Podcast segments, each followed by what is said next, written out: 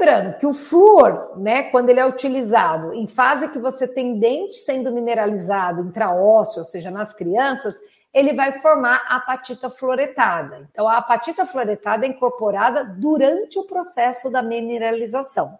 Já a fluorapatita, ela é incorporada durante o processo pós-eruptivo. Então, o dentinho rompe, está em contato já com o ambiente bucal, você tem aquele processo desre, aquelas trocas iônicas constantes, e quando o pH fica entre 4,5 e 5,5, você perde hidroxoapatita, mas ganha a fluorapatita. Então, você substitui essa camada mais superficial do esmalte, né? Você substitui a hidroxoapatita por fluorapatita, que é mais resistente. Ou seja, o pH crítico para a hidroxoapatita, né, para o esmalte, ele é 5,5. Então, abaixo de 5,5 você já perde hidroxoapatita.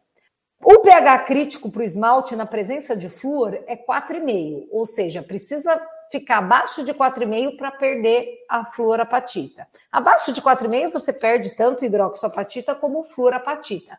Mas entre 4,5 e 5,5 você perde a hidroxoapatita, porém ganha fluorapatita. Então a gente também tem que lembrar do pH crítico, tá?